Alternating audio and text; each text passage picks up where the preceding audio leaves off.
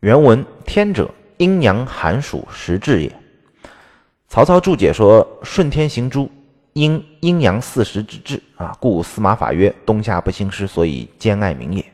意思就是你带兵打仗啊，要遵循阴阳四时的规律，就好像是司马兵法所说的，就冬夏不兴师，所以你这是爱老百姓和爱你的士兵的意思。那曹操自己写注解，其实比原来的注解要更复杂一些。那曹操本人有没有做到他自己所说的那个阴阳寒暑时至，冬夏不兴师呢？其实并没有，有一场最简单的战役就是赤壁之战，就可以说明这个道理。当时周瑜和孙权在进行这个计算，呃，曹操来打仗的时候，那个 SWOT 分析当中就分析到了曹操的劣势，说今甚寒，马无稿草，去中国示众啊，远涉江湖，必其水土，必生疾病，此用兵之计也。意思就是在寒冬腊月，马是没有草料吃的，你曹操带着北方的士兵远涉江湖，跑到。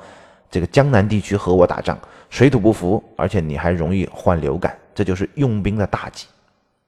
阴阳寒暑时制是一个递进关系啊，天有阴阳二气，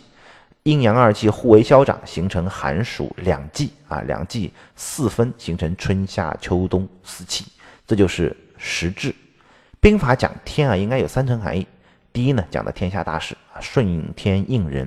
第二就是所谓的夜观星象啊，望云望气啊，占卜之术。第三呢，就是寒暑四时天气预报，是不是利用气象条件来进行打仗？第一层是讲的大形势哈，大战略，其实举兵之前就已经定了是否顺应天势。第三层讲的是什么疾风啊、大寒呢、炎盛夏呀、炎热啊，是因其厉害而质疑，利用气象条件作为武器来进行打仗。比如说火攻，你要靠风，这就是要靠天的。第二层其实说的最多就是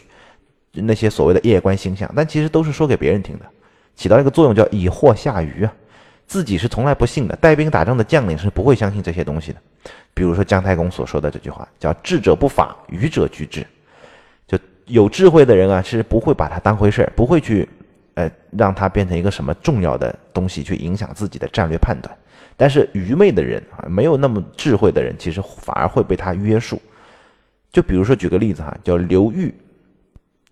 去围慕容超，在广固地区要打仗啊，马上要攻城了。呃，这这个刘裕手底下的一些将领们翻黄历，一看当天叫往王之日，就去了之后可能回不来。这个往王两个字，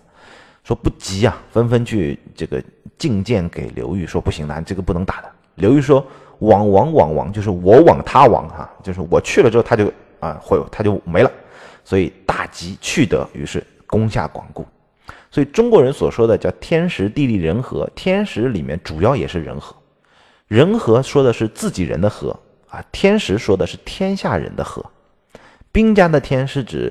军事气象学，至于观星望云望气占卜烧乌龟背啊，那是宣传工作。为政者和主事者从来都不需要迷信，也从来不会迷信。